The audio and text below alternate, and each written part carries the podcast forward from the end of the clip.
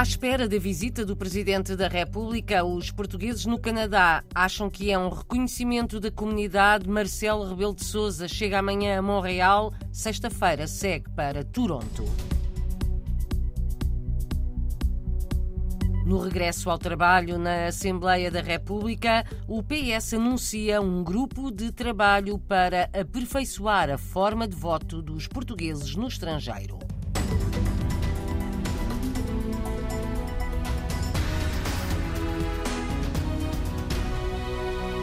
Portugueses no Canadá aplaudem a visita do Presidente da República ao país. Começa amanhã, vai durar cinco dias. Entre os imigrantes mais antigos, há quem nunca tenha voltado a Portugal. É por isso muito importante que Marcelo Rebelo de Sousa ouça as pessoas para que os laços sejam reforçados. É a opinião de Jack Prazeres, empresário lembra que parte da comunidade no Canadá está envelhecida. Temos aqui uma imigração já muito antiga que muitos deles, infelizmente, não tiveram oportunidade de voltar a Portugal. A presença do, do Presidente é mais um sinal para eles. Pelo menos aqueles primeiros que vieram para aqui, há muitos que, infelizmente, nunca voltaram a Portugal. Portanto, ter o Presidente vir cá e vivê-los, eh, eu acho que é, que é excelente e fortalece aquele laço grande entre Portugal e o Canadá. É muito importante que ele passe o máximo tempo possível dentro da comunidade, falar com a comunidade, ouvir os problemas da comunidade. Jack Prazeres, natural da Lourinhã, está há quase 50 anos no Canadá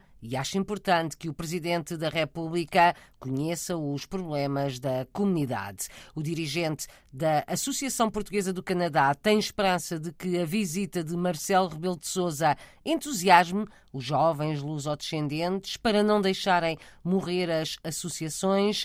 Jason Lúzio acha que a visita do Presidente pode ser um incentivo à preservação e divulgação da cultura portuguesa. É uma maneira de mostrar o reconhecimento que ele tem por nós nesses projetos que nós temos para tentar abrir as portas a toda a gente, isto não, para não morrer, para, para a gente ser capaz de, de continuar a nossa história e de, de continuar a, a, mostrar às pessoas quem nós somos e a importância de Portugal no mundo. Todos querem o reconhecimento de Portugal pelo que fazem no Canadá. A visita do Presidente da República acontece no âmbito da celebração dos 70 anos da imigração oficialmente registada para o país, as novas gerações já não trabalham maioritariamente na construção civil, na restauração ou no pequeno comércio. Há grandes empresários, profissionais liberais, artistas, escritores, académicos, quadros superiores, autarcas e deputados. O conselheiro da diáspora portuguesa, Wilson Teixeira,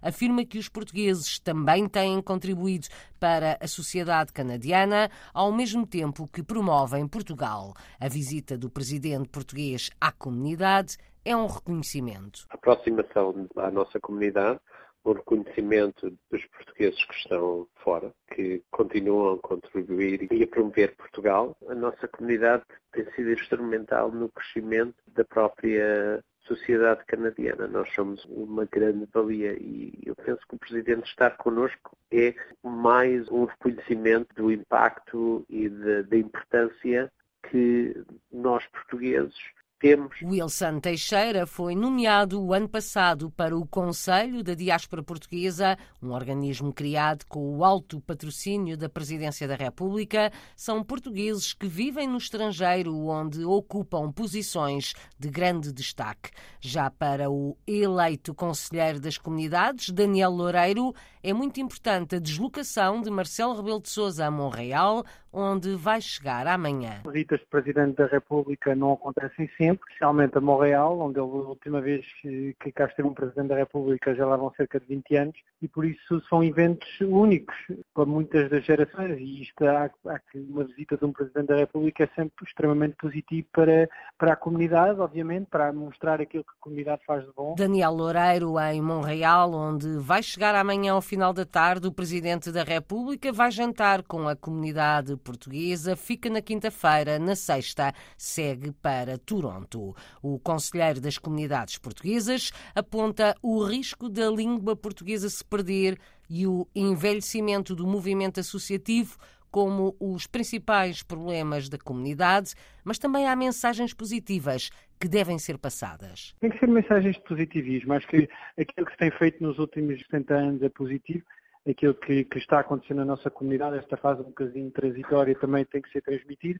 E claro, há outras questões que são extremamente importantes para a nossa comunidade, que o Presidente tem que ouvir também, as questões linguísticas, as questões uh, dos jovens, as questões das mulheres, as questões do movimento associativo.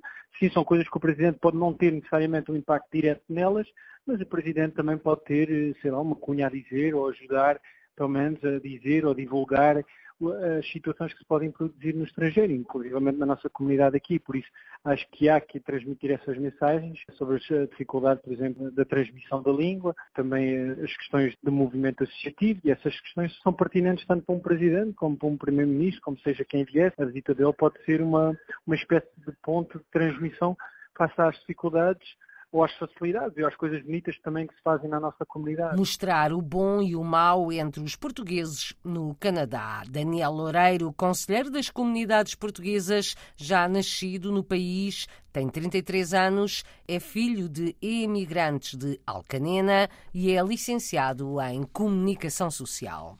É um desafio ao PS. Os social-democratas pedem aos socialistas que aprovem a proposta do PSD para uma descida dos impostos. O partido apresentou hoje cinco iniciativas para reduções fiscais, dirigidas acima de tudo à classe média e aos jovens, para tentar evitar que os jovens qualificados continuem a emigrar. Estas propostas vão a debate no Parlamento dia 20. O PS reagiu considerando que são iniciativas avulsas que devem ser analisadas na discussão do Orçamento de Estado para o próximo ano. Na retoma dos trabalhos na Assembleia da República, o PS anuncia a criação de um grupo de trabalho para aperfeiçoar a forma de voto dos portugueses no estrangeiro nas eleições legislativas e presidenciais. O anúncio é feito na RDP Internacional por Paulo Pisco, deputado eleito pela imigração na Europa. A partir de setembro vai ser criado um grupo de trabalho para se debruçar sobre os aperfeiçoamentos ao voto, quer para as eleições legislativas, quer para as eleições presidenciais, para que haja uh, uma correção destas circunstâncias. Nós temos eleitores inscritos em 186 países no mundo e o mundo tem, nas Nações Unidas, registrados 193. E, portanto, nós não temos capacidade, o país não tem capacidade de pôr uma mesa de voto em todo o mundo como se tem cá, como é esta proximidade. Procuramos que haja sempre uma participação tão grande quanto possível.